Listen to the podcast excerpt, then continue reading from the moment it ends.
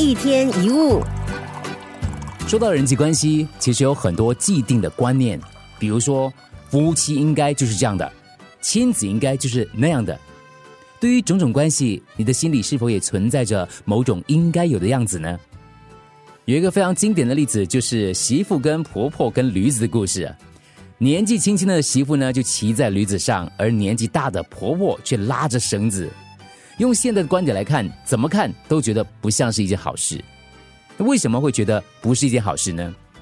媳妇应该要帮婆婆吗？照顾婆婆吗？年轻人应该要照顾老人吗？这就既定观念了。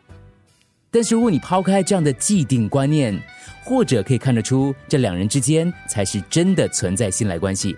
这是因为他们两个人采取的行动超越了婆媳应该要这样的应有模式，一定非得这样吗？一定要婆婆骑驴子，媳妇牵驴子吗？如果两个人都不在意路上的人会怎么想？婆婆如果是牵驴走的累了，媳妇大概就会下驴子，让婆婆骑着驴子，换媳妇拉绳子。他们的关系可不可以好到不受世间的观念束缚呢？既定观念的既有模样。即使能够维持一时，也很难维持到永远。太过在意别人的眼光或既定观念的应有的样子的束缚，就无法保持自主性，也会被对方的想法压迫。不论对自己或别人，都可能造成非常大的损失。其实，在生活当中，不管是夫妻、亲子、朋友、上司或下属，不妨试着放开“一定要这样才行”的观念。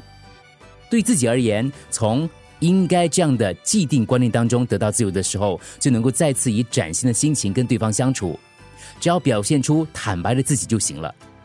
试着丢掉应该有的模样，按照自己的内心还有相处方式，才能够长期的维持有弹性又良好的关系。一天一物。